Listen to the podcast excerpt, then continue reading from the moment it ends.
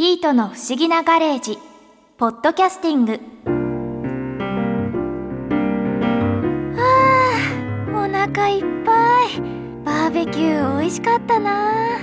牛の肩バラ肉ブリスケット。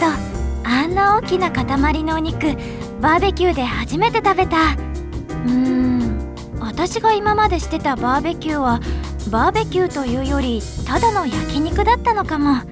それにお笑い芸人でバーベキューインストラクターでもあるクック井上さんからお話を聞いてますます本格的なバーベキューに興味持っちゃったな。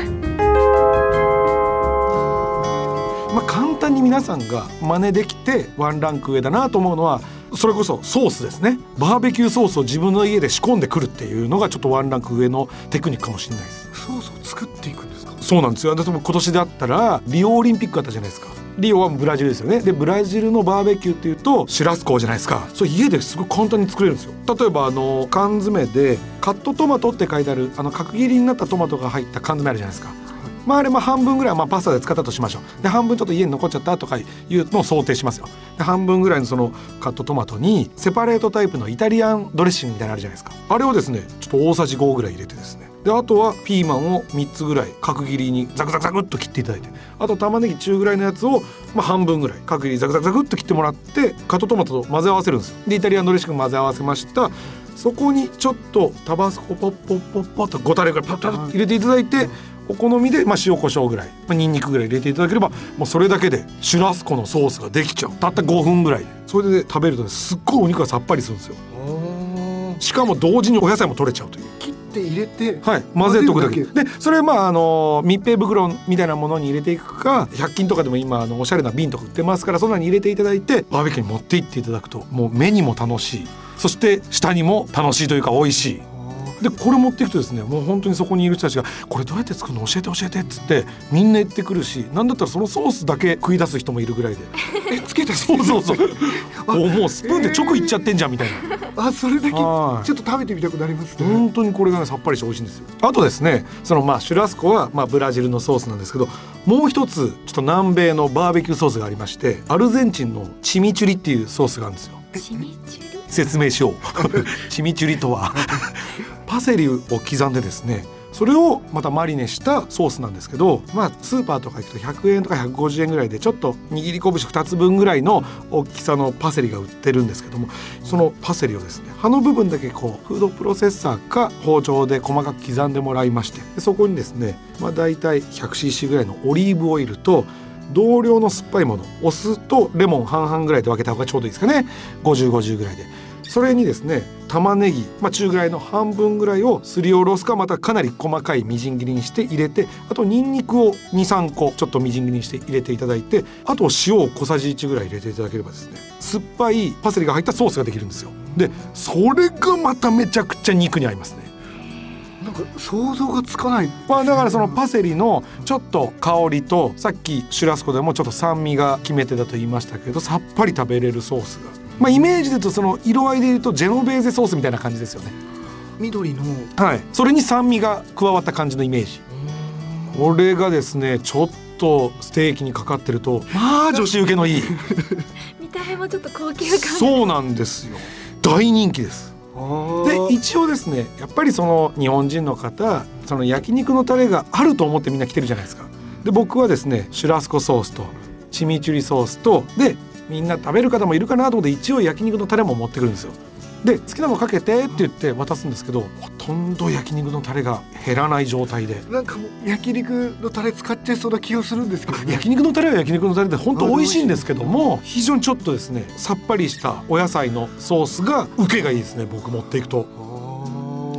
焼肉のタレもですね一手間加えるとさらにバーベキューに合うかもしれないですあの焼肉のタレに対して3対1ぐらいのイメージでその位置をですねマンゴージュースちょっと入れておくんですよ。マンゴージュース？そうするとまあちょっと甘みが足されるんですけども甘みだけじゃなくてフルーティーな感じになってしかも塩分が下がるじゃないですか。そうするとバーベキューで30分ぐらいで飽きてた焼肉のタレがちょっとフルーティーになって非常に美味しかったりします。パイナップルのジュースでもいいです。えー。はい、ハワイアンバーベキューみたいなイメージになりますから非常にね食べやすくなります。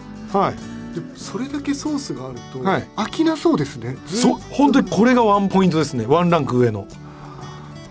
はい。実際にお肉をはい。こう焼くってなった時に、はい。お肉の焼き方とかにもやっぱりこう一手間ってかけるんですか？まず焼き方の前にチョイスもあるじゃないですか薄切りのお肉持ってっちゃうとやっぱりバーベキューじゃなくて焼肉に近づいちゃうんで今結構もうスーパーとかでも200円しないで肩ロースとかで結構分厚いステーキ肉売ってますからそんなもの買っていっていただいてもいいですしやっぱり分厚いお肉を焼いてほしいなっていうのが一つあります。であとちょっとあの皆さんがお肉を焼いてる時に失敗しがちなのが肉に火を通しすぎるっていうのとあとは焼いてみたけども切ってみたらめちゃめちゃレアすぎてもう一回焼くっていうこの2パターンがあると思うんですけどこれはあのー切らなくても焼け具合が分かる方法が一つありましてちょっとこれ発表させてもらっていいですか？ぜひあの試してもらいたいんですけど右手左手どちらでもいいですよ。あの人差し指と親指をくっつけて OK サインを作ってください。丸の丸の OK サインですね、でその時にギュッとやらないで指と指を重ね合わせるだけです。人差し指と親指重ね合わせまして。で空いてる方の手でですねその今重ね合わせた方の手のひらの腹っていうんですかね。親指の親指のところの下のに分厚い分ですね、そこを触ってください。それちょっと柔らかいんですけども、はい。これがお肉のレアの硬さなんですよ。で今人差し指と親指ですよね。今度人差し指を中指に変えてくださいしんいちくんかおりちゃん。そうするとちょっと硬くなりました。ちょっとな硬くなりました。なりましたこれレアがミディアムレアの硬さになりました。本当ですよこれ。で今度じゃあこの中指を薬指に変えましょう。ああ硬くなった。確かに。これミディアム。おこれ最後小指と親指を重ねてください。硬い。あこれウェルダン。ー全然違いますね。そうなんですよ。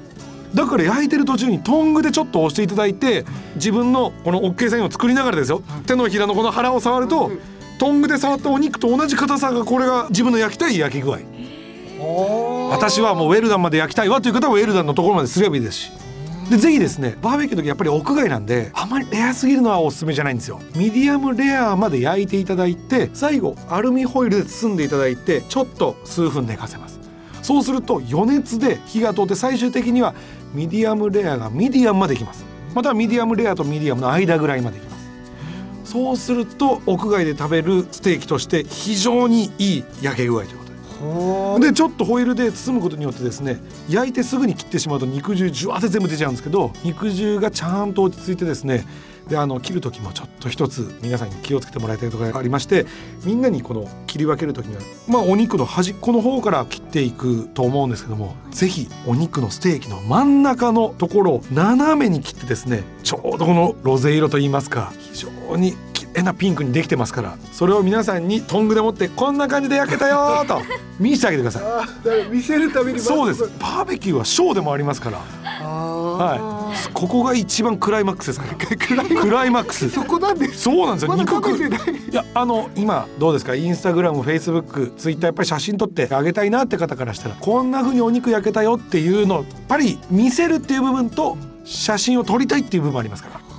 ソースをかける前にこの焼け具合を皆さんにぜひ写真撮ってもらって。そのために真ん中を斜めに。斜めに切って。そうです。いやもうローストビーフ切るみたいな感じでその断面を見せるっていう感じが欲しいですね焼けてすぐは食べないんですね。それで一回やっぱアルミホイルに包んだ方がいいんです。そうですやっぱり焼け具合失敗少ないですし肉汁も出にくいですしぜひぜひ。これ家のフライパンで焼く時も非常に真似できる技です。お肉自体は少し分厚めなそうですね。ステーキ肉を、はい。でぜひそんなにあの霜降りがあるような高級なもんじゃなくてバーベキューはやっぱり赤身の肉の旨味を楽しむ文化ですからやっぱりちょっと霜降りのだと油の甘みを楽しむ感じじゃないですかぜひあの分厚いのを買っていただければ楽しめると思います。はい。それにしてもボッコさんしんいちさんのために9時間以上も調理するなんていじらしいな。人間とロボットうまくいく方法はないのかしら。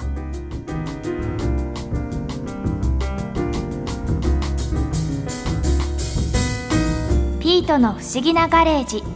ポッドキャスティング。ここで耳寄りなお知らせです。ピートの不思議なガレージをもっと楽しみたいという方は毎週土曜日の夕方5時東京 FM をはじめお近くの FM 局で放送のピートの不思議なガレージをお聞きください。外に出かけたくなるとっておきのお話満載でお届けしています。